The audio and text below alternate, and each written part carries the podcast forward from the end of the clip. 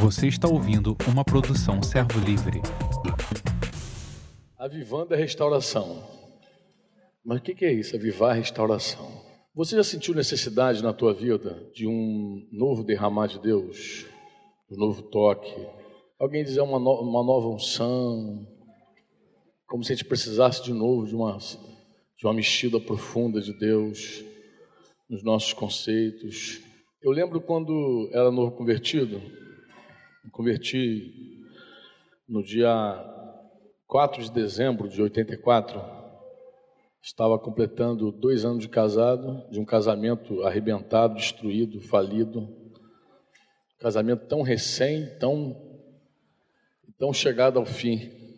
Eram dois anos de, de um casamento já terminado. E foi nesse dia que Jesus me resgatou das trevas para a sua maravilhosa luz. É uma benção, né? Você se lembra do teu dia? Se lembra ou não? Eu pensei que, que aquele começo era, era o começo e o fim ao mesmo tempo. Depois, com o passar do tempo, eu percebi que era apenas um começo de uma jornada que ainda ia, iria durar por, por muito tempo. Eu queria ler um salmo contigo antes de, de começar a falar, o salmo de número 126. Quando o Senhor restaurou a sorte de Sião, nós ficamos de que maneira? Ficamos como quem sonha, então a nossa boca se encheu de riso e a nossa língua de júbilo. Então entre as nações se dizia: grandes coisas o Senhor tem feito por eles. Com efeito, grandes coisas fez o Senhor por nós, por isso estamos alegres. Restaura, Senhor, a nossa sorte como as torrentes no Negueb, os que com lágrimas semeiam, com júbilo ceifarão. Quem sai andando e chorando enquanto semeia, voltará com júbilo trazendo os seus feixes. Eu confesso a vocês que por diversas vezes eu li esse salmo e tinha, tinha aqui um, uma confusão aqui, porque parece que tem um, parece que tem uma lacuna que divide o verso 3 do verso 4. Já reparou?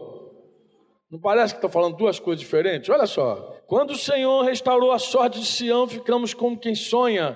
Então a nossa boca se encheu de riso, a nossa língua de júbilo. Então entre as nações se dizia: grandes coisas fez o Senhor. O Senhor tem feito por eles. Está uma versão que diz: grandes coisas fez o Senhor por ele. Com efeito, grandes coisas fez o Senhor por nós, por isso estamos alegres. E aí parece que dá uma outra cena e entra uma oração sem aparentemente sentido. Restaura, Senhor, a nossa sorte como as torrentes no Negueb. Aí os que com lágrimas semeiam, com júbilo se farão. Parece que a, a música dá uma. Vem aquela música de alegria e dá um tom assim meio triste, assim, tom. Eu ouvi alguns comentaristas dizer que esse salmo ele foi escrito, ele é um, ele é um, ele é um salmo pós-cativeiro. Então ele foi escrito depois que os povo de Israel saiu do cativeiro na Babilônia.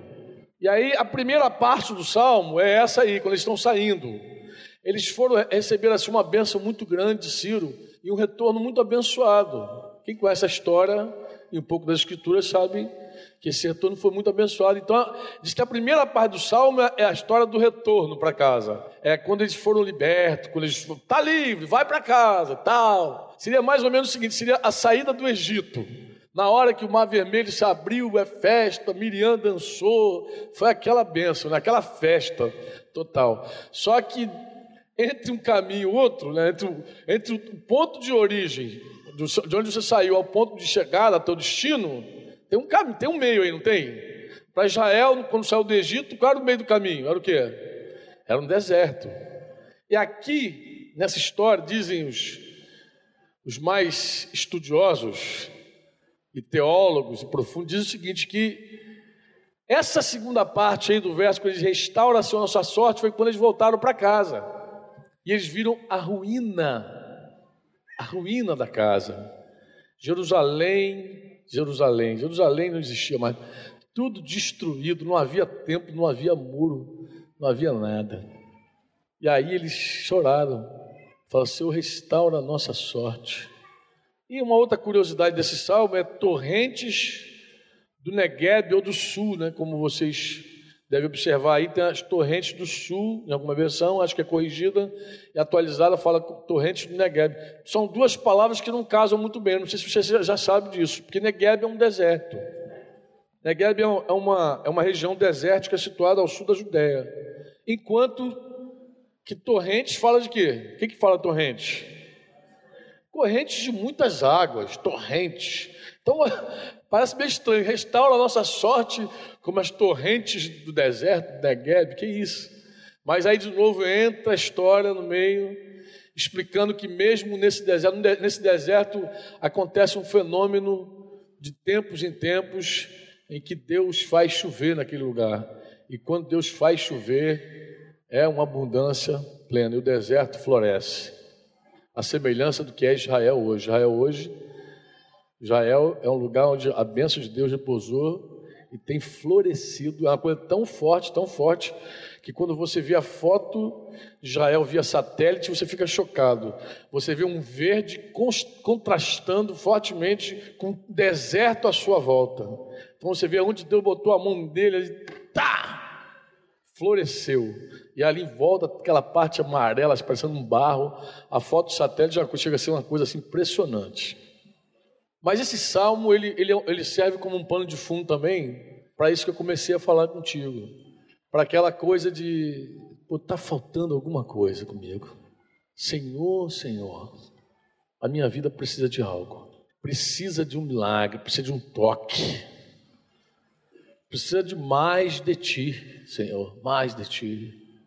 Eu não estou conformado como eu estou. Eu quero mais do teu amor, mais da tua presença. Eu preciso de uma restauração, eu preciso de um toque de ressurreição. Alguma coisa vai mal. Eu lembro também, na minha própria história, que quando eu me converti, de fato foi a grande coisa, acho que a grande coisa de todos nós foi o dia que o Senhor nos encontrou e nos resgatou. Mas é possível que alguém passe o tempo e fique só naquela experiência do primeiro encontro. Você diz assim: não, mas eu conheço Jesus, Franco. A pergunta é o quanto você conhece Jesus, o quanto? Qual é a tua experiência com o Senhor hoje? Porque a vida cristã é um conhecimento contínuo, é, é um crescimento do conhecimento. Porque Jesus tem um conhecimento pelo qual os apóstolos oraram muitas vezes, é um, é um conhecimento de altura, de profundidade, de comprimento, de largura. Então não é simples dizer assim, eu conheço o Senhor, tive uma experiência com Ele há exatamente 19 anos, que é o meu caso. E nesse dia eu tive um encontro com Jesus, que beleza! Você teve um encontro com Jesus e depois desse encontro, quantos encontros mais você teve com Jesus? Porque eu sei que há um perigo e há uma realidade no sair de que muita gente fica apenas naquele encontro primeiro. Não é verdade? Você já encontrou gente que, quando conta testemunho, sempre conta testemunho passado, de muito tempo, de coisas que já passaram, e não tem nada atual, coisa nova para contar a respeito do Senhor? A igreja de Laodiceia é um bom exemplo para nós, de um povo que conhece o Senhor por um tempo e depois abandona esse conhecimento. Era uma igreja o Senhor deu uma palavra em Apocalipse 3 para aquela igreja assim: Eis que estou à porta e se alguém ouvir a minha voz e abrir a porta, eu vou entrar e vou cear. Então significa que aquela igreja do Senhor Jesus, amada por Ele, já havia excluído o Senhor do seu relacionamento. É bem possível que os pregadores, os pastores, os líderes, alguns mais maduros disseram: Não, nós temos um conhecimento de Jesus, porque um dia eu tive um encontro com Ele. Amém. Mas parece que a história de, da igreja de Laodiceia se referia a um encontro bem passado, porque o Senhor agora se encontrava mais do lado de fora da vida daquela igreja, da comunhão íntima daquela igreja. E eu falo hoje para você que veio nesse lugar e que sabe que você está seco. Você sabe que teu coração já não goteja a unção de Deus, o amor de Deus há muito tempo. E que você está vivendo de história. Quando você fala do Senhor, fala de uma experiência que passou na tua vida. Você está bem o retrato dessa oração aqui do Salmo 126. Restaura, Senhor, nossa sorte. E como tu tens misericórdia do deserto e um dia faz molhar o deserto e chover no deserto, eu também quero que tu chovas sobre mim hoje, sobre a minha vida hoje. Eu falo para você que está disposto a semear com lágrima e colher com júbilo, porque os que com lágrima semeiam, com júbilo se farão. A palavra que eu tenho para você hoje é uma palavra simples mas que aponta para um coração sedento, um coração que não está conformado, um coração que quer mais do Senhor, que é o meu caso. Amém? Eu quero mais de Deus, muito mais. Eu tenho feito essa oração. Na verdade, tenho feito a seguinte oração: Eu quero ser um homem cheio do Espírito Santo. Número um. Por que, que eu quero ser? Porque eu reconheço que não sou. Eu estou convencido de que eu não sou um homem cheio do Espírito Santo. Ah, mas, Franco, que, que isso? É? Já me tentaram provar o contrário, mas eu sei o que é estar cheio do Espírito Santo. Eu sei que um homem cheio do Espírito Santo ele está cheio do amor de Deus, porque Deus é amor e o Espírito Santo é Deus. Você pode dizer amém? Romanos 5,5 diz que Deus derramou do seu amor em nossos corações, através de quem? Por meio de quem? Por meio do Espírito Santo de Deus, Ele derramou esse amor. Então, quando eu vejo ainda algumas coisas dentro de mim, eu sei que não, não fala desse amor. Não fala desse amor. Eu sei, eu me lembro do dia que eu fui batizado com o Espírito Santo, em março de 1985. E o meu desejo era abraçar todos à minha volta, beijar e levar para casa. Eu não queria deixar nenhum irmão ir para casa. Ah, fica aqui, mais um pouquinho. Ai, meu Deus do céu, coisa boa. Coisa boa ser cheio de Espírito Santo. Cheio de Espírito Santo, você pode falar em línguas, profetizar, pode ter visões, mas o que impressiona não são os dons. Porque os dons eles ficam. A Bíblia diz que os dons de Deus são irrevogáveis. Talvez isso seja um engano nosso para pensar que é cheio de Espírito Santo, que fala em línguas, profetiza, tem dom de palavra, dom de sabedoria, dom de ciência. Então ele pensa assim: eu tenho os dons, estou cheio. Equívoco, equívoco. E eu posso provar esse equívoco. Sabe quando que eu posso provar?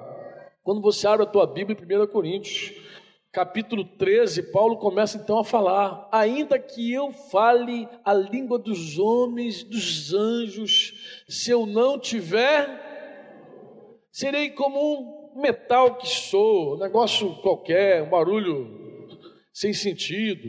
Sim, pode falar em línguas quando você quiser, pode profetizar, ainda que eu tenha fé a ponto de transportar os montes, se eu não tiver o que? Amor. Então é possível eu permanecer com todos os dons, até o dom de, de entrega, de sacrifício, ainda que eu dê o meu corpo para ser queimado, distribua meus bens aos pobres, se eu não tiver amor, nada disso me adianta. Então eu sei, e não me engane, porque eu conheço a Bíblia. Não vem me argumentar diferente. Eu sei que o homem pode estar rico dos dons espirituais e vazio da presença de Deus. Por quê? Porque ele pode continuar falando em língua, profetizando, fazendo um monte de coisa, mas o amor já foi. O coração dele está cheio de ciúme, cheio de inveja, está se comportando indevidamente, está guardando rancor. Ontem eu, eu perguntei, uma irmã abriu o coração dela comigo, assim, muito pessoal, no encontro de casais que a gente teve aqui, e ela dizia que estava triste, porque ela estava sendo cobrada é muito comum quem pastoreia ser cobrado mesmo. E é muito difícil até para o nosso ego, nosso ego, dizer que não tem tempo, que não pode atender alguém. Imagina.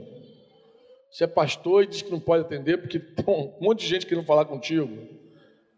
E no caso dessa irmã, ela estava sendo exigida pela, por uma discípula, uma pessoa que estava exigindo dela. E ela estava magoada.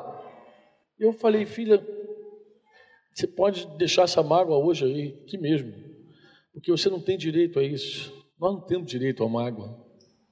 Nós não temos direito à tristeza, a ressentimento. Por que não? Esse direito a gente não pode exercer porque a gente não tem. Algum momento você já viu Jesus magoado com alguém? Já viu? Você já, já viu Jesus triste com alguém, ressentido? Já viu? Por que, que você não viu? Sabe por quê? Porque Jesus sempre foi cheio do Espírito Santo, sempre cheio do amor, do poder do Pai. Não tem ressentimento, tem amor, Jesus. E motivo para estar ressentido ele tinha? Será que Jesus tinha motivo para estar magoado, ressentido? O que, que você acha? Só tinha motivos para estar ressentido e magoado. Mas ele, não. Não, cheio do Espírito Santo não dá. Uma vez alguém ressentido, magoado, não sei. Pode abrir mão disso. Isso, isso nós não temos direito enquanto discípulos do Senhor Jesus. Porque o Espírito do Senhor está sobre nós. Ele está em nós, a gente precisa deixar ele crescer e cada um diminua. Amém? E sobre essa oração que a gente tem feito, eu tenho feito, especialmente, não sei se mais alguém, encontrei até um rapaz orando assim.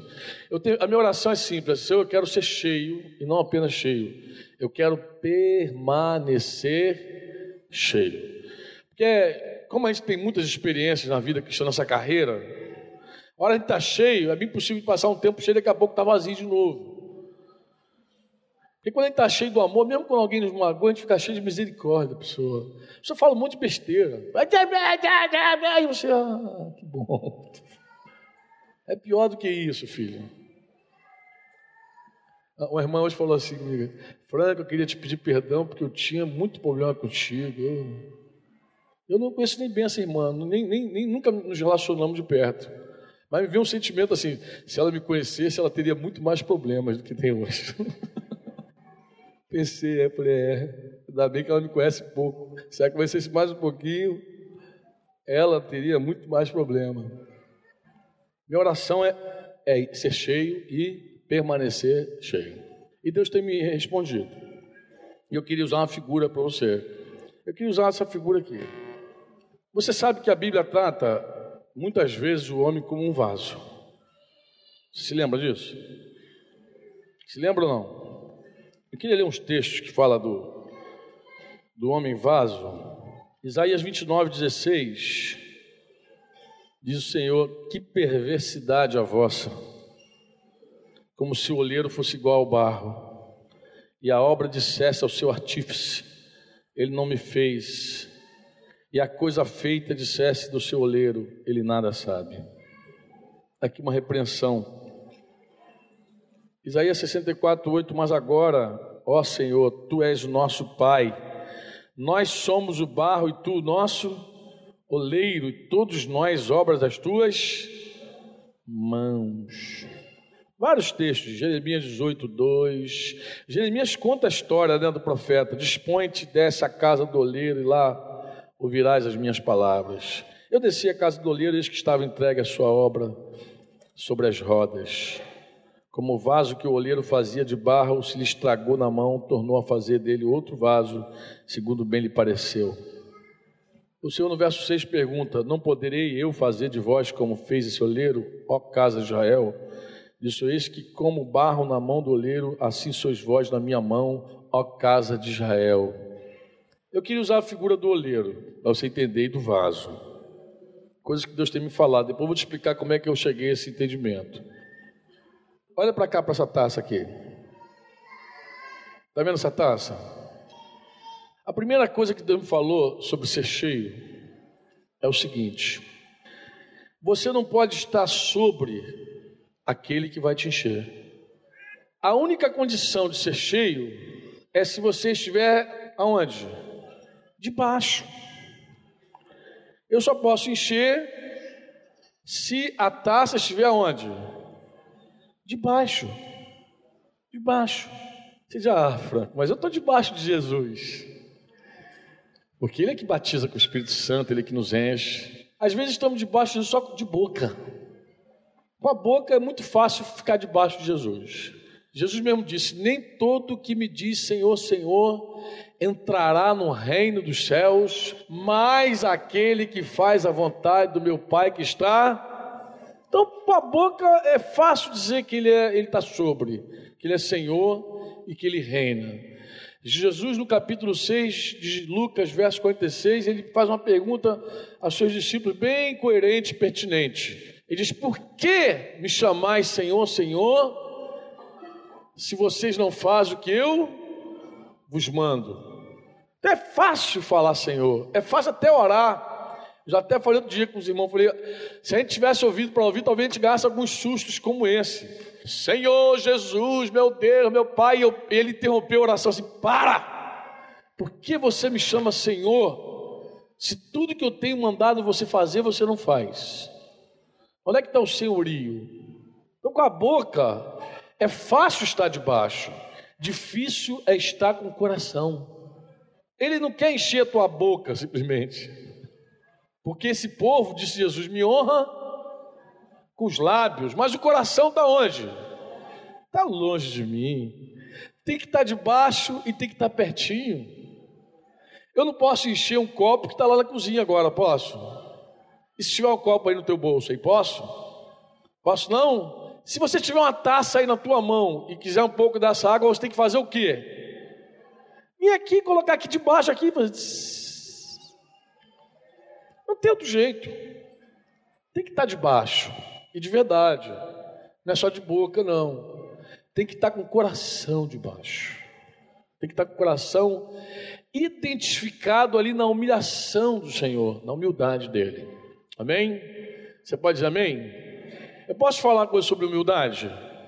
Humilhação? Posso falar? Então, eu volto aqui para o segundo tempo aqui, não terminei não. Eu vou te falar sobre quatro coisas que Deus me falou usando essa relação aqui, tá? Você me suporta? Me suporta ou não? Então eu vou fazer esse vai e vem aqui para a gente ficar olhando a Bíblia ou conferindo algumas coisas. Eu vou te contar uma história. Escuta. Existem coisas que Deus fala conosco e que nos custa muito obedecer. Mesmo quando sabemos que o que Deus está falando é sempre o certo, o correto, a verdade. É ou não é assim? Você tem dúvida de que a palavra de Deus é verdade? Santifica-os na verdade. Fiz a oração de Jesus, capítulo 17 de João. Santifica-os na verdade. Como é que ele conclui essa frase? A tua palavra é a verdade. Mas às vezes Deus fala conosco coisas pessoais. Que não... E a gente sabe que os princípios estão ali. Então eu vou rasgar meu coração contigo. Eu posso contar uma coisa para você que eu até então não disse ainda. Eu não me lembro de ter falado. Talvez para alguns irmãos mais chegados. Você pode ouvir uma miséria minha? Pode ouvir? Eu vou te contar a história. Um dia, lá pelo ano de 1987, quando eu conheci Modesto, Marcos, foi quando a gente começou a caminhar juntos, Deus me deu uma palavra. Uma palavra simples, mas que me custou muito obedecer. Eu nunca quis ser pastor, eu nunca quis pregar a Bíblia, nunca, nunca. Me converti para ser um espectador, para estar sentado e ouvindo, participando, vendo. Mas em mim pesava uma gratidão muito grande, porque eu era muito grato a Deus por tudo que Ele tinha feito por mim, tudo. Eu não conseguia ver uma pessoa parada do meu lado sem falar de Jesus. Então eu comecei a pregar muito cedo, assim, por necessidade de, compartilhar Jesus, de anunciar Jesus, de ajudar alguém que eu via numa condição pior e comecei a falar, falar, falar. As minhas tentativas de vir a público e falar era muito difícil, porque eu era muito tímido, então eu chorava muito. E essa história você já sabe, Denise ficava até com vergonha. Cada vez que eu me levantava para ir lá na frente, dizia, ah, vai chorar. Eu abria a boca e chorava, chorava, chorava. Muita dificuldade. Mas aos poucos a gente foi rompendo aquelas limitações, aquelas cadeias, aqueles complexos. E eu fui falando. Não tinha pretensão nenhuma de pregar. Mas a gente ia pregando, a gente ia chegando, a gente ia se convertendo, a gente começou a cuidar de algumas pessoas e tal. E no ano de 87, a gente conheceu o Modesto, o Marcos e tal. E no ano que a gente conheceu esses irmãos, eu recebi uma palavra. Eu escondi essa palavra. Eu escondi não porque eu não é porque eu não é espiritual, assim, um cara humilde, não. Não é nada disso. É porque eu tive medo dela eu tinha um emprego, um emprego que me garantia uma vida razoável, tinha minha casinha lá onde eu morava, tinha um carrinho que eu podia sair 15 minutos estar no meu local de trabalho. Uma vida tranquila, que não me afetava muito, tinha planos, projetos para a minha vida, sonhos. E eu então, é, Deus me falou assim: Eu quero que você pare com tudo, largue tudo e venha comigo. Para alguém você, mas isso é fácil, Franco. Isso é uma questão de fé. Acho que é mais do que fé, em alguns casos, como o meu, por exemplo. Vou explicar. Eu sempre fui um cara que tinha muito, sempre falei mal de pastor. Tu conhece aquele cara bocão que fala mal de pastor? Tá, tá conhecendo um aqui. Eu meti o malho, meu irmão. Eu não queria nem saber. Eu, vocês conheceram meu pai na semana passada. O dia que eu descobri que meu pai era crente, cara, parece que eu virei o inimigo número um dos crentes. De pastor, o zero, zero. Um. Falar mal, não conhecia a igreja evangélica. Nunca tinha entrado num culto. Mas falava, parecia que era íntimo de vários pastores. Pastor para mim era ladrão. Pastor de mim era sem vergonha. Que... Eu tinha um conceito sobre crente muito terrível. Eu dizia assim: o que, que um cara vai fazer numa igreja? Um homem fazer numa igreja? Só pode ser para pegar a mulher, é mais fácil. Para pegar dinheiro dos mané que estão lá, dos otários. Então, esse é meu pensamento. Eu achava que igreja era um lugar para gente pobre e burra e feia. Verdade, não posso fazer. Embora não frequentasse, era o que eu pensava, pô. Pobre por quê? Porque gente rica vai fazer o que na igreja? O que, que o rico vai fazer na igreja? Imagina o rico, com tanta coisa para fazer aí do culto, domingo. Duas horas ouvindo um cara lá cantando, levantando a mão. Eu falei, pô, isso não é coisa para rico, isso é coisa para pobre, que não tem o que fazer, tá lá. É, programa de índio, né? Que eu chamo, programa de índio. O cara não vai para o aeroporto ver avião decolar? Toda, já viu gente que vai lá para o aeroporto só para ver avião decolar? Uh, uh. Aí de vez em quando vai aterrizando. Não, você não sabe que existe não esse programa? Tem gente que vai para o aeroporto para ver avião decolar e você tem gente que vai para o culto. O cara vai lá e fica culto lá, ouvindo alguma coisa, ver se consola a consciência, tal, pá. Bem, fora esse problema que é grave, eu tinha um outro. Eu tinha muito problema com dinheiro. Eu era agiota. E um agiota no culto se sente como um agiota no culto? Quando o cara fala de oferta, ele sai. Eu fiz uma coisa uma vez ridícula, ridícula. Eu nunca mais me esqueço dessa cena. A primeira vez que eu fui num culto, foi a primeira e última, depois de muito tempo. Eu fui com minha mãe, minha mãe me convenceu, minha mãe, porque eu, eu dormia doidão, acordava todo lambuzado de azeite. Minha mãe me ungia todo. O que, que é isso? Eu ficava assim estranho se acordasse. O que, que eu fiz ontem? Mas ela velhinha que me ungia toda, eu ungia. Falava para ela, leva o óleo, unge teu filho em casa. Quando eu dormia, ela mandava azeite. E depois eu ficava pensando, o que, que eu fiz ontem, meu Deus do céu. Ela quieta, né? Mas um dia, um dia eu, eu fui ao culto. E comecei, eu me argumentou e fui e sentei do lado dela, assim. Não sei se ela vai lembrar disso. Mas chegou a hora da oferta. Falei, ai Jesus, chegou a hora da oferta. E os, cara, os irmãos passavam uma, uma, sacola literalmente assim no banco, assim, ó, tá, tá, tá, tá, tá, tá. Ia de banco em banco passando assim. Eu lá no meio, assim, tá, só na minha, quietinho. De repente, entra no nosso banco e vem a sacola. Pá, pá, pá, pá, e passou na mão da minha mãe, minha mãe, pimba, ofertou. Quando ela ofertou, vi a nota que ela colocou. Quando passou na minha frente, eu tirei de novo. Fui lá, meti a mão, tirei a nota. O que isso? Não Estão rindo, né? Tá bom. Está rindo. Imagina esse homem. Imagina esse homem. Um dia ouvir Deus falar assim: Eu quero que você seja um pastor. Eu não quero só que você seja um pastor, quero que você seja um pastor integralmente pastor. Eu tinha orgulho do meu pastor, só porque meu pastor era um funcionário da Light, um bom funcionário da Light. Então, quando os caras começavam a falar mal de pastor, assim que o pastor pegava, ó, na minha, na minha igreja não tem isso não, porque o meu pastor trabalha. Eu tinha orgulho do meu pastor, porque o meu pastor era um cara que não dependia da igreja. Eu tinha orgulho do meu pastor, orgulho. Falava de boca cheia, meu pastor. Esse é o meu pastor. Sabe por que eu entrei ali? Porque os irmãos não tocavam em dinheiro, em assunto de dízimo, de oferta, nunca falaram. Era o meu lugar, um lugarzinho bom. Era a igreja que Deus separou para mim. E o que acontece com um coração desse quando ouve assim, ó, você vai largar tudo e você vai depender de mim para viver? Como é que se administra isso? Três anos depois eu estava sendo disciplinado, 1990. Porque dali para lá foi só desgraça, desastre, problema. Eu endureci de um lado e Deus. Como é que o vaso vai dizer para assim, ó, não, gaste não. O texto de Isaías é bem próprio, né? Que perversidade a vossa. Como se o oleiro fosse igual ao barro.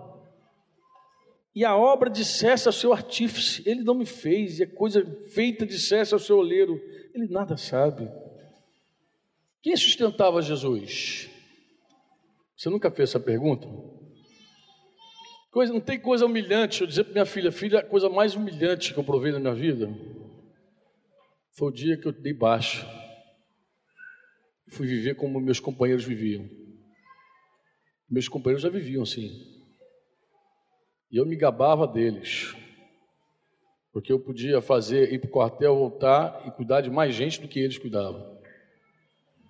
Meu coração inchou e ficou maior do que o Titanic.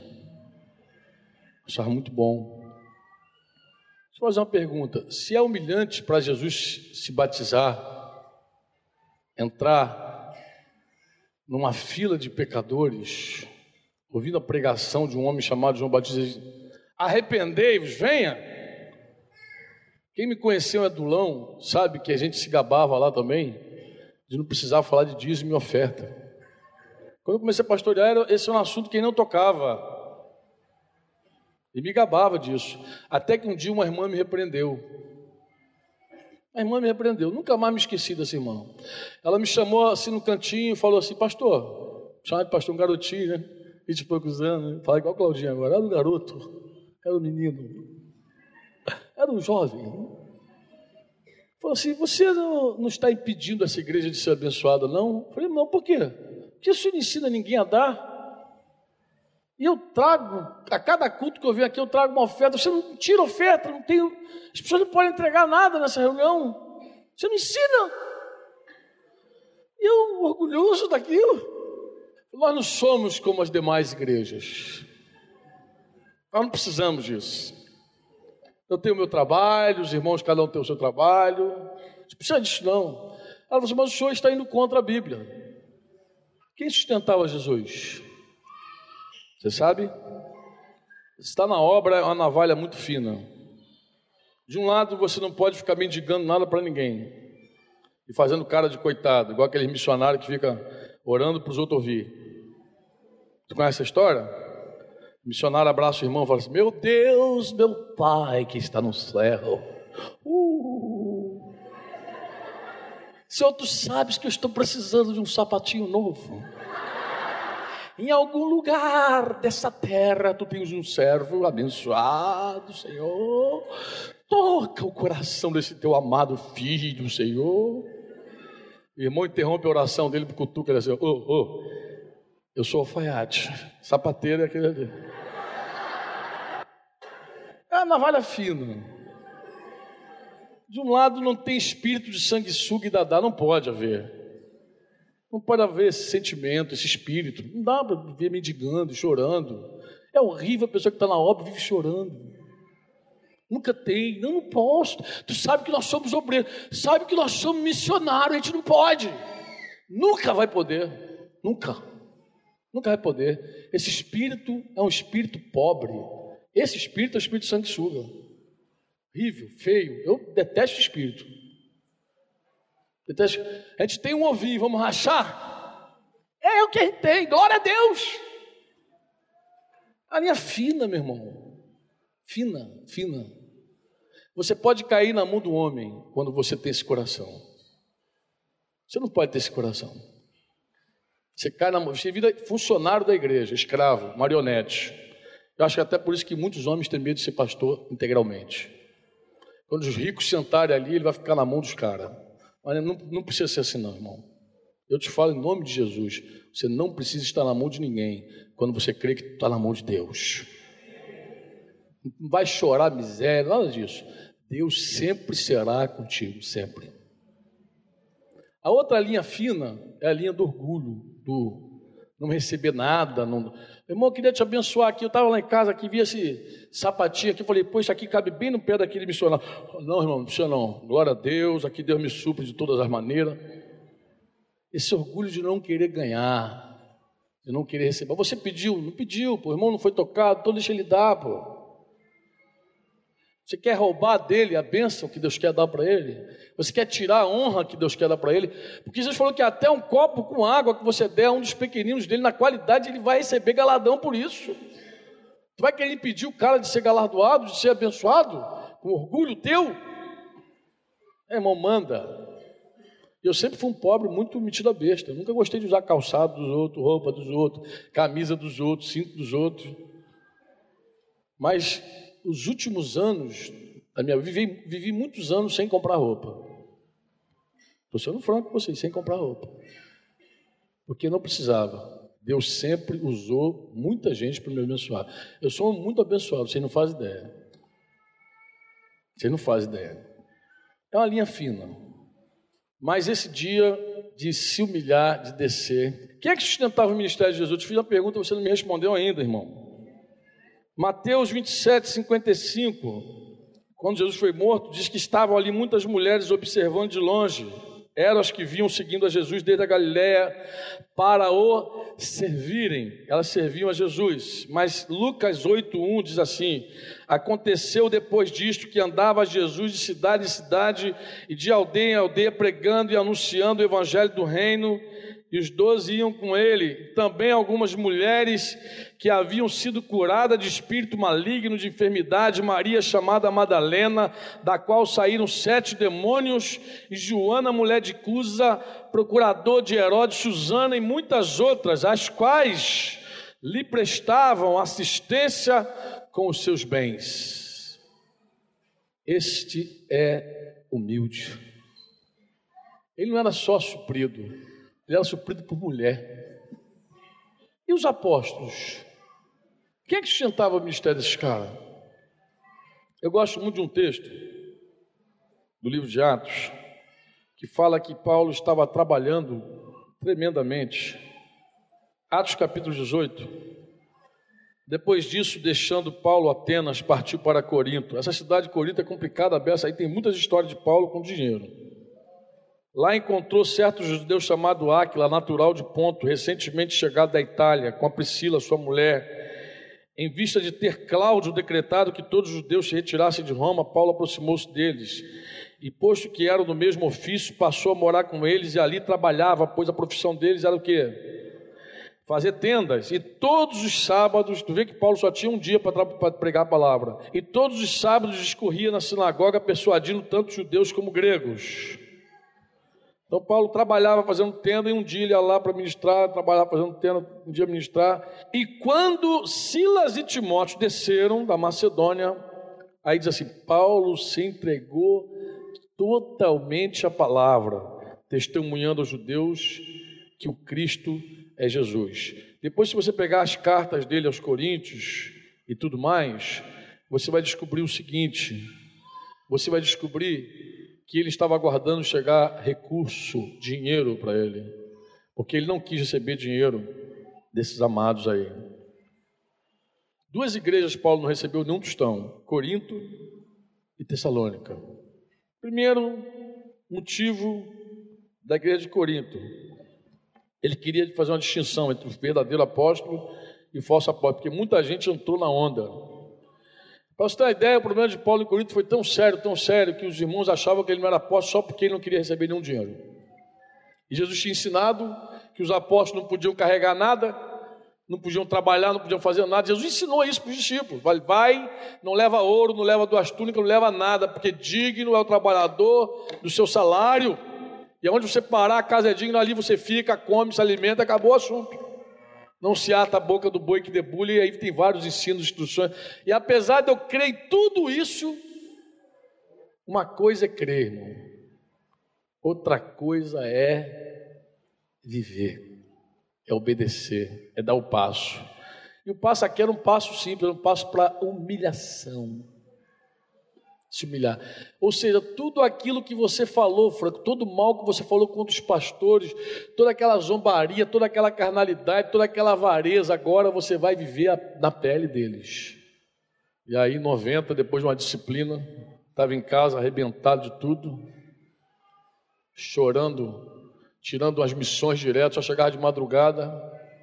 Chegava de madrugada em casa, tirei meu coldre, tinha um coldre de braço, tirei, joguei a arma em cima da mesa, tirei tudo, desci, sentei e fiquei chorando das quatro horas da manhã até umas seis e pouco da manhã. Meu sogro, que está ali, não sei nem se ele se lembra disso, chegou para entregar as empadinhas lá na casa, me viu abatido assim, eu sem dormir, e falou: O que está havendo contigo, rapaz? Aí eu contei, seu Severino, essas alturas do campeonato, eu nem sei mais o que está vendo comigo. Eu acho que eu desobedeci a Deus em algum lugar. Porque eu estou seco, estou vazio, estou arrebentado de tudo. Ele falou, mas o que, você acha que você desobedeceu? Eu acho que eu, há três anos atrás, eu tinha que largar tudo para o alto, confiado em Jesus, e estou aqui ainda agarrado nesse troço aí, ó. Arma para lá, carteira para cá, missão para lá, missão para cá. E ele falou, puxa vida, eu criei um monte de filho vendendo empada. E você não pode crer que Deus vai te sustentar fora da Fábio. Tchau! Depois eu vou orar por você, pode? Eu falei, deve. Ele fez uma oração, Denise estava de pé assim na porta, no, no corredor. Denise falou, meu senhor orou por mim, quando ele terminou de orar, eu tomei uma decisão. Eu falei, segunda-feira eu assino meu artigo, tchau. Estava estabilizado, 11 anos, 6 meses, estava confiando naquela coisa humana. E foi. E depois para enfrentar as pessoas. Tu é maluco? Tu é doido? Tu quer? Aí começa. Pedra para tudo que é lado. Meu chefe que nunca se interessou pela minha vida, tinha um coronel que nunca conversou comigo. No dia que eu fui pedir ligamento, ele fez questão de conversar. Vem cá, cara, falar tu é doido, rapaz, tu não tem juízo, não. Isso aqui, a vida é tão difícil você aí, jogando tudo pro alto, babá, coisa. Eu não estou jogando pro alto, não, meu querido. Estou entregando no altar de Deus. Estou jogando pro alto. Estou entregando a um Deus que recebe esse tipo de sacrifício. Confio nele.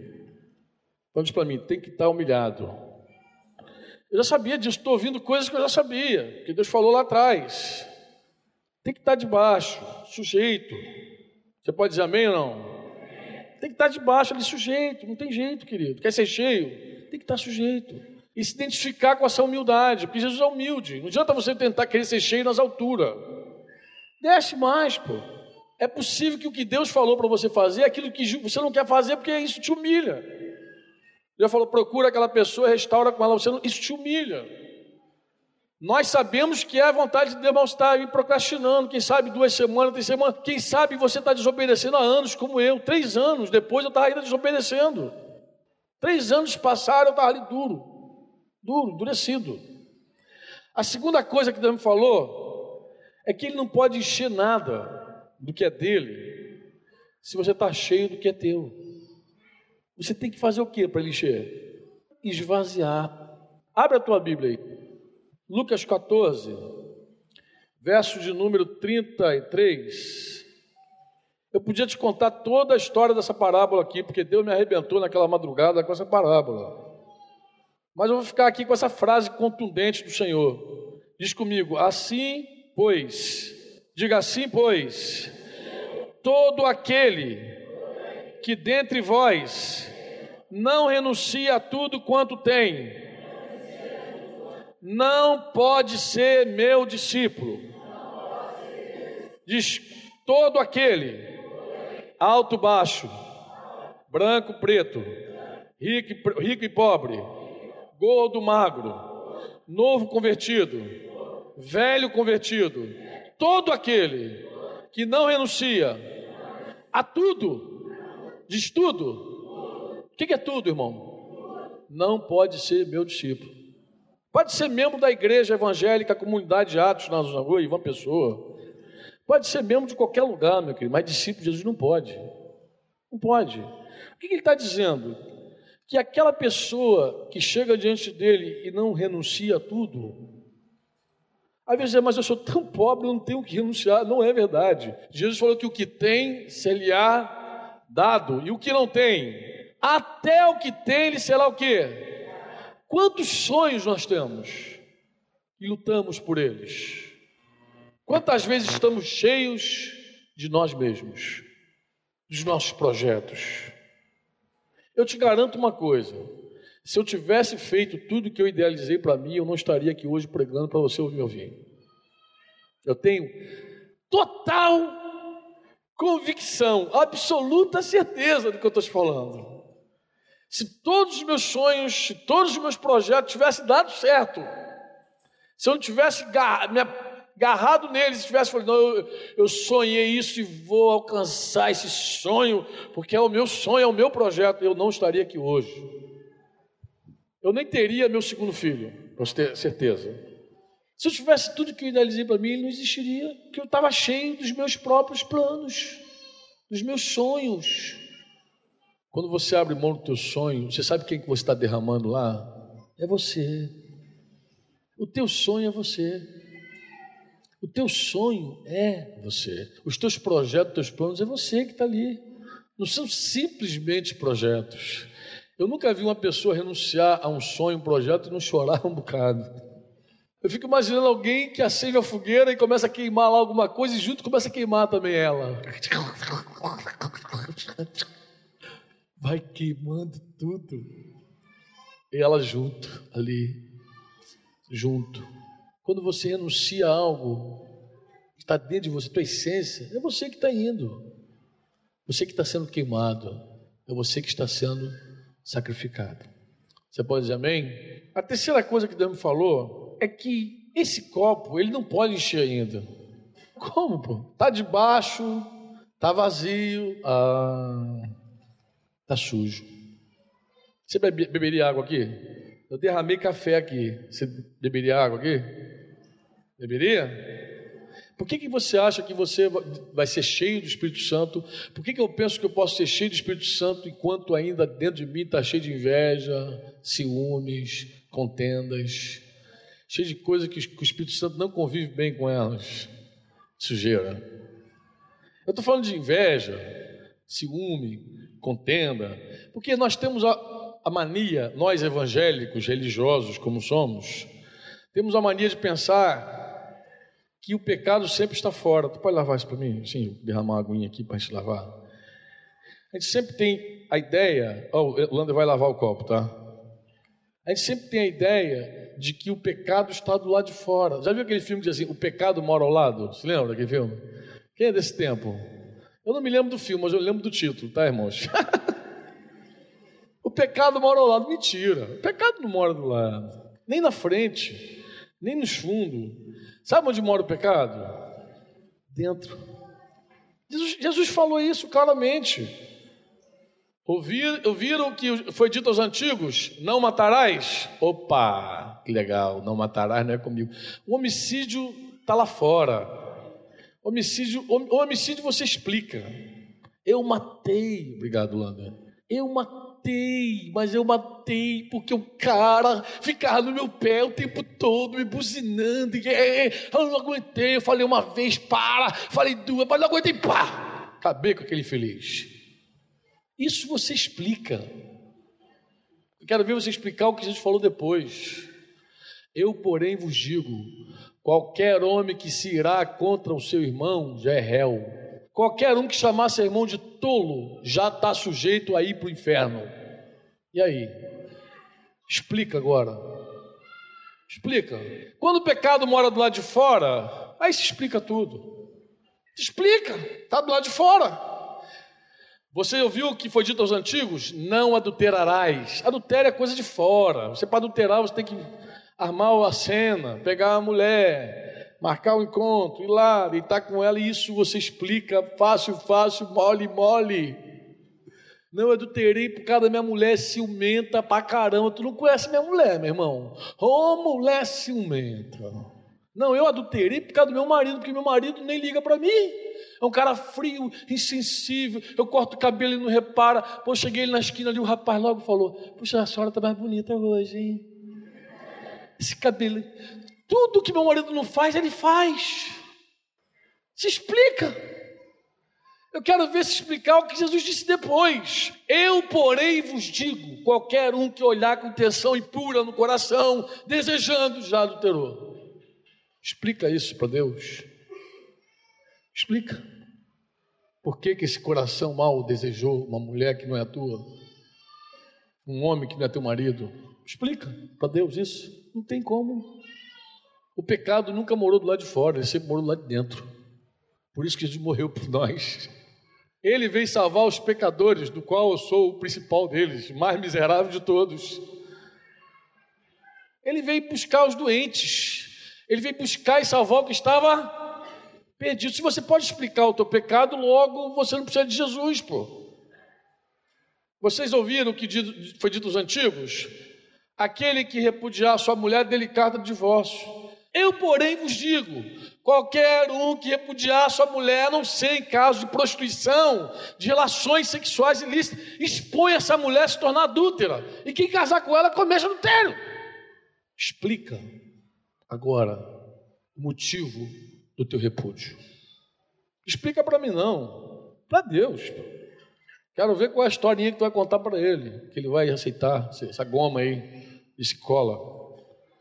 Querido, só tem um jeito de limpar o interior. Você sabe qual é? Você sabe, não sabe? Primeira carta de João, capítulo 1, começa assim o verso 6. Se dissermos que mantemos comunhão com Ele, ah, o Espírito Santo, comunhão, Ele está dentro, está lá dentro. É, cheio de Espírito Santo é comunhão íntima com Deus, irmão. Se dissermos que mantemos comunhão com Ele e andarmos aonde? Nas trevas, diz nas trevas, oculto, mentimos, tem comunhão coisa nenhuma, porque nós não praticamos a verdade. Se, porém, andarmos na luz como Ele está na luz, mantemos comunhão uns, e o sangue de Jesus, seu Filho, nos purifica de todo o. Eu já vi esse filme. Quando Deus falou comigo essas palavras, eu tive que vir para a luz com minha mulher confessar todos os meus adultérios, minha miséria, tudo. Mas não é isso só, não. Tive que ir lá restituir aquelas lembrancinhas da aeronáutica lá, aquelas lembrancinhas que a gente leva para casa, aqueles negocinhos. Tinha um carro cheio de lembrancinha, você não faz ideia. Um chevette quase cheio de lembrancinha. Tudo lembrancinha que gente vai trazendo para casa, vai mutuando, mutuando. Coisas. Mas o que Deus tem me falado hoje é o seguinte, Franco, eu quero mais do que isso.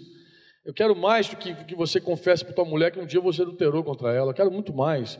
Eu quero que você veja o teu coração hoje, hoje, como ele é hoje. Muito mais do que isso. Mais do que devolver um, um roubo no quartel. Mais do que isso, pô.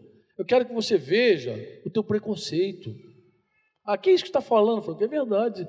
Deus me deu um sonho onde eu vi isso claramente. Deus me deu um sonho, eu acordei do sonho e fiquei assim, meu Deus, que, que sonho esquisito é esse? E Deus veio me falando. Você quer, meu, quer ouvir dois sonhos? Quer ouvir? Tem paciência? Tem não?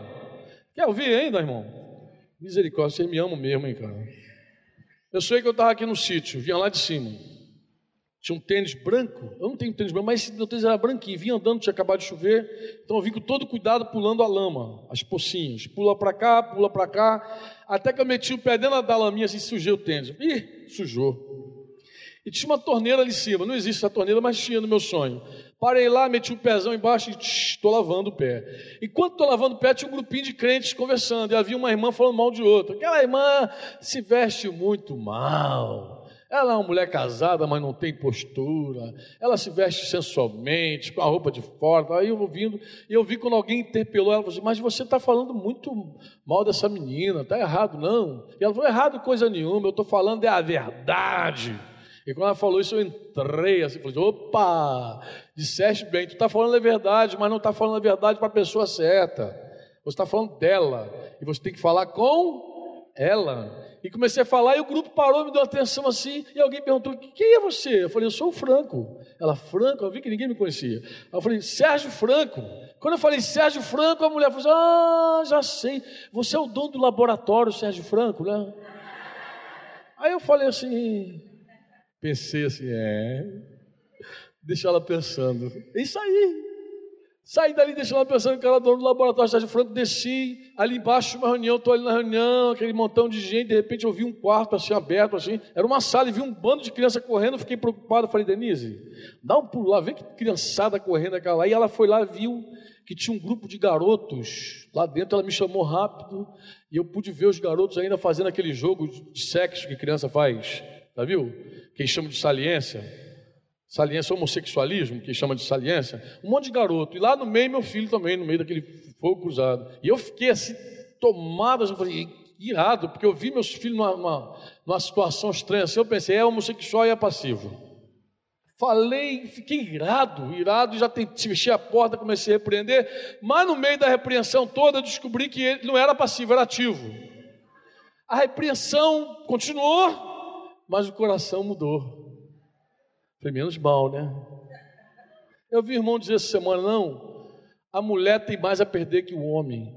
O cara tem duas filhas, um casal de filhos, um homem e uma mulher. Se o homem pecar, tudo bem, mas a mulher tem mais a perder. Tem mais a perder aonde? Só se for para o homem que tem mais a perder. Porque para Deus, ambos têm a perder. Porque ambos têm uma alma. E a alma vale mais do que o mundo inteiro. E se morrer no pecado, vai parar onde essa, essa alma? Para Deus não tem mistura, não tem preconceito, não tem separação. Pecado é pecado igual a todo mundo, é de homem, é igual ao pecado de mulher. A mulher fica grávida, ela sofre mais por causa do pecado dela. Mas será que diante de Deus não vai ter juízo para os dois? Será que Deus não vai julgar os dois, não vai tratar dos dois? Será que Deus é injusto, vai tratar? Não, você, a mulher, vai sofrer mais porque você é o sexo frágil. Será que Deus pensa assim? Eu te digo, não é assim que Deus pensa, pois Deus, quando tem que julgar, Ele julga homem mulher e trata na mesma medida, porque Ele é justo. Ele não tem esse preconceito que a gente tem. Eu acordei assim, meio pancada, assim, sentei na minha cadeira, falei, Senhor, que sonho estranho. Aí Deus falou, deixa eu falar um pouco do teu coração. Eu falei, então é do meu coração, fala. Ele falou, quero falar desse teu desejo de ser conhecido aí, ó. Por que, que você não disse para a mulher que você não era o Sérgio Franco da, da, do laboratório? Eu lembrei, eu lembrei um dia que eu estava fazendo uma reserva de um voo, não tinha mais vaga, maior confusão, um aperto caramba, quando a mulher falou assim, teu nome qual é? Eu falei, Sérgio Franco. A mulher olhou para mim assim e falou, hum, arrumou uma vaguinha no voo para você. Eu fiquei quieto. E vi que ela estava me confundindo com alguém. Eu falei, ela vai arrumar uma vaga nesse voo, que bom, que benção. Glória a Deus.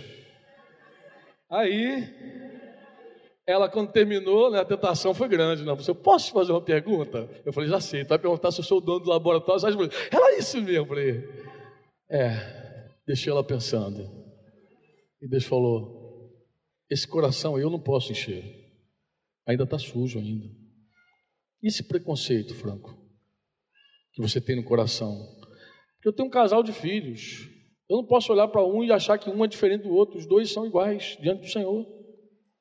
Não está na hora de você ter o mesmo cuidado com os dois, a mesma atenção, o mesmo peso, a mesma tristeza? Você não quer que eu mude isso, não? Ou você quer continuar assim? Você quer que eu mude? Confessa. Se você quer continuar a mesma porcaria, fica, guarda isso aí que eu estou te mostrando. Confessa e assume.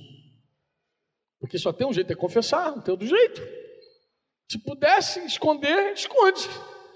Mas aí eu fui deitar, meio assim, meio pancada, né? Fica, fica pancada com um desse, né?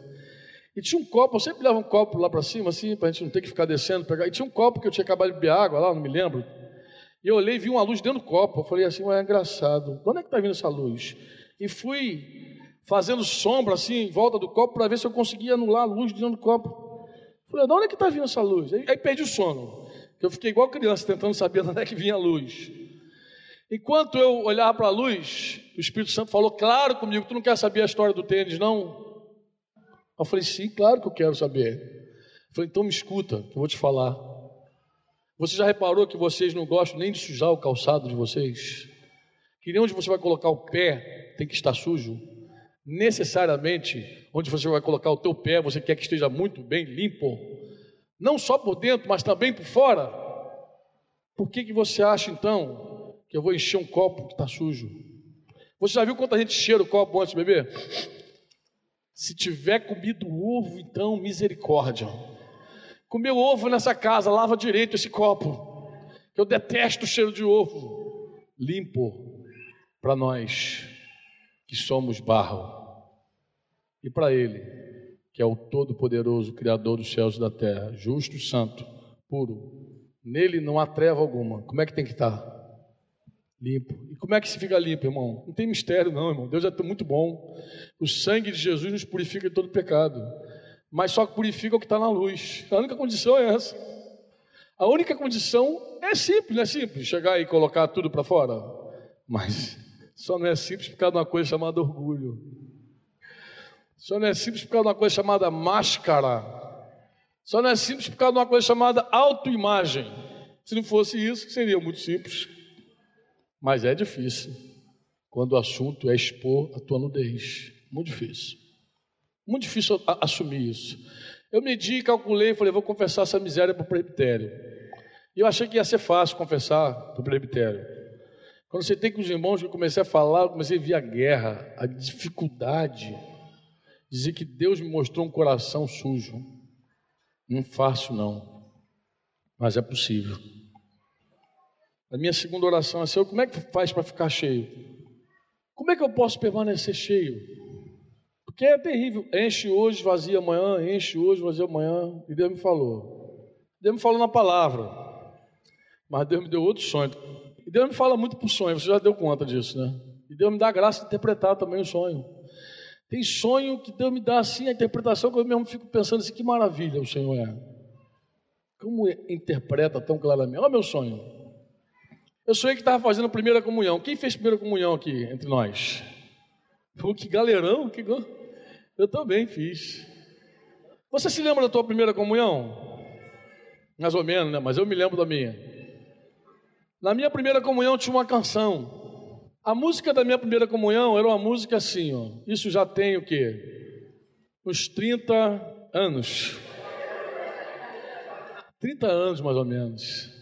E a música era assim: Para mim, a chuva no telhado é cantiga de ninar, mas pro pobre meu irmão, para ele a chuva fria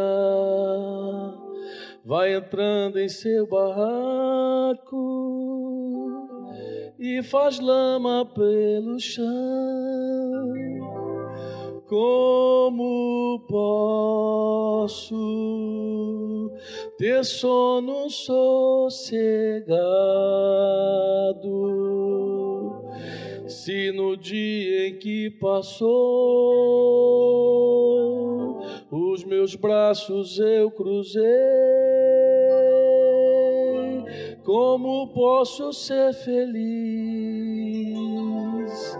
Se ao pobre meu irmão eu fechei o coração,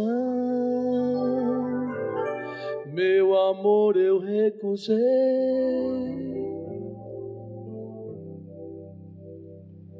Levantei e falei: Senhor, que isso? Primeira comunhão? Não, brincadeira. E ele me lembrou um texto, está lá em 1 João capítulo 3. Antes de ler esse texto, diga comigo assim: Deus é amor. Porque é assim que eu creio. Digo, o Espírito Santo é Deus. Digo, o Espírito Santo é o amor. Você pode ter os dons e ficar sem o Espírito Santo. O que, que você quer? 1 João capítulo 3, verso 17, diz assim: Ora, aquele que possui recursos deste mundo e vir a seu irmão padecer necessidade, e fechar-lhe o seu coração, como pode permanecer nele o amor de Deus? Você crê que o Espírito Santo é amor? Crê ou não? Eu sei que mais uma vez a minha alma pode dizer, Franco, mas você ajuda tanta gente, cara, eu te conheço. E se tivesse alguns irmãos mais íntimos, talvez me desse um apoio. Cara, mas eu já vi você renunciar a tanta coisa, abrir mão. Querido, você não pode exaltar aquele que o Espírito Santo está humilhando. Eu vou te contar a história. Esse sonho tem um sentido. Outro dia eu fechei meu coração para o irmão. Fechei legal.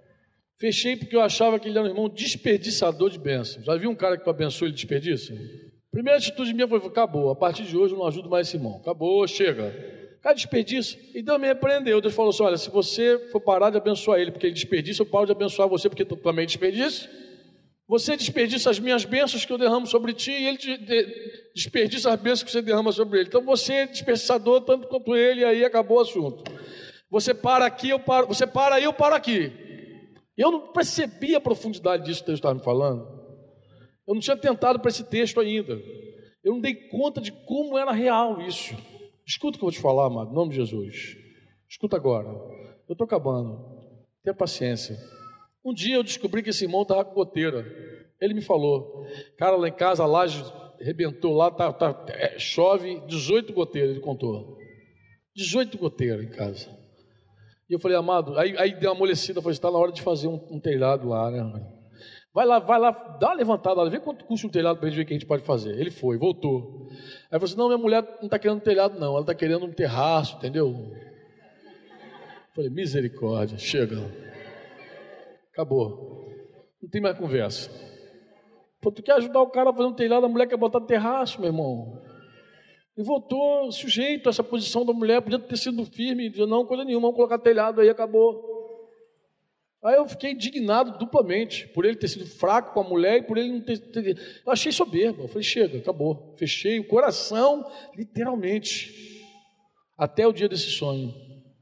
Levantei, sentei, o Espírito Santo falou: Você quer continuar cheio quando eu te encher? Falei, com toda certeza quero. Falei, então você começa a abrir o teu coração para o meu amor porque o meu espírito só vai estar em você para amar. E você não tem direito nenhum de não amar quando o meu espírito está em você. Tudo que nós fazemos contrário ao Espírito Santo é uma forma de dizer não para ele. E aí eu vou terminar fazendo essa lista contigo. Tudo, irmão. O amor é claro. Abre tua Bíblia 1 Coríntios 13.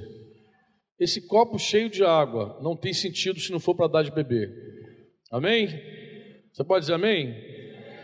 Se você não for espírita, macumbeiro, católico espírita, que acredita que se botar um copinho d'água cheia atrás da porta espanta mal olhado, salvo isso, copo na água só serve para dar de beber, pô. Como eu sei que você não pratica essas coisas, não tem sentido nenhum na tua vida o Espírito Santo se não for para amar. Diga, eu nasci para amar, eu fui criado para ser cheio do Espírito Santo, para ser cheio do amor de Deus. 1 Coríntios 13 termina assim: Ainda que eu fale a língua, as línguas dos homens e dos anjos, se não tiver amor, serei como bronze que soa, como símbolo que retine. Ainda que eu tenha o dom de profetizar e conheça todos os mistérios de toda a ciência, ainda que eu tenha tamanha fé a ponto de transportar montes, se não tiver amor, nada serei. Ainda que eu distribua todos os meus bens entre os pobres, e ainda que entregue o meu próprio corpo para ser queimado, se não tiver amor, nada disso me aproveitará. Olha o amor, olha o Espírito Santo e vê tudo que é contrário a ele. O amor é paciente. Quando você aceita ser paciente, quando eu aceito ser paciente, é uma forma de dizer para o Espírito Santo: Tu não és bem-vindo aqui, porque Ele é paciente. O amor é benigno. Quando nós somos malignos, é uma forma de dizer: Espírito Santo, tu não és bem-vindo nessa casa. Espírito Santo acaba aqui, não precisa encher mais não, porque tu vai me encher, me deixar cheio de benignidade, eu estou cheio de malignidade. Diz aqui: o amor não arde em. E quando você tem ciúme? Quando eu tenho ciúmes? E quando o ciúme pega a gente? O que fazer com ele? Duas coisas: ou você aceita ele, ou você hospeda esse ciúme dentro de você e diz: Bem-vindo, ciúme! E o Espírito Santo se entristece, apaga, ou você diz: Fora daqui, ciúme! Porque você não combina com Deus dessa casa, com o Senhor desse lar com o dono do meu coração, e o dono do meu coração é Jesus, é o Espírito Santo. Fora ciúme, fora! Não se ufana, não se soberbece. Ai, Jesus, toda vez que nos enchemos, que nos ensoberbecemos, Ele é tão humilde, amado. É uma forma de dizer: Espírito Santo, não tem vaga para ti aqui. eu me lembro, sabe de quê? De Jesus no ventre de Maria. Maria buscando um lugar para ele nascer. Diz que tinha vários lugares. Ah, foi para Belém, devia ter um monte de lugar bonito, bom, hospedaria, estava tudo cheia. Não havia lugar para Jesus. Jesus nasceu aonde? Num estábulo, entre os animais. Hoje a impressão que dá é que está assim. O Espírito Santo quer encontrar um lugar de pouso, mas não encontra.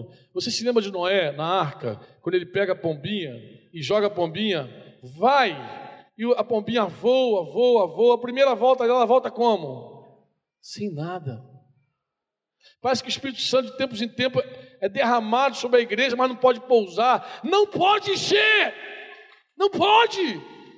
Porque nós estamos submersos no sistema, no ódio, na água do rancor, na água, essa água miserável e suja, que você vive sonhando aí, que está sujando, que está minando, que está saindo. Você vive sonhando porque o Espírito Santo está falando. Essa sujeira que consome a igreja, que suja.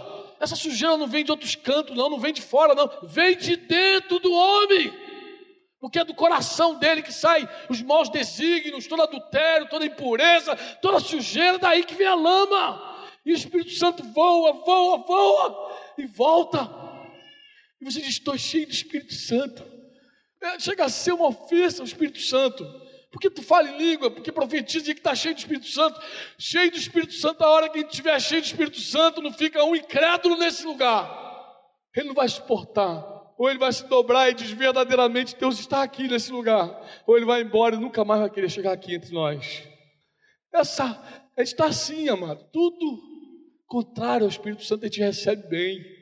O Espírito Santo não assiste novela, pode ter certeza disso que eu estou te falando. Tem um monte de porcaria que está na televisão que o Espírito Santo não tem parte. Ele não tem parte nenhuma com aquele montão de filme porcaria que você vê. Ele não tem parte nenhuma com isso.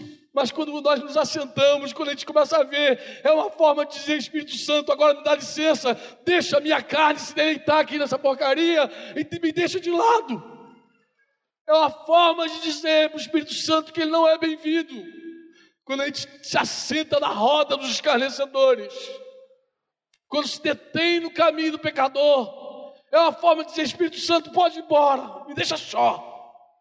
Tudo que é contrário à cruz de Jesus, toda vez que a nossa carne se delicia nessas coisas, o Espírito Santo chora, e a pombinha está voando, e você vem para as reuniões e vê ela voando, vê a águia passando. A gente sente o vento da asa e sai daqui todo arrepiado. É só o vento, amado. Eu quero ver quando a gente sentiu a presença manifestada de Deus entre nós.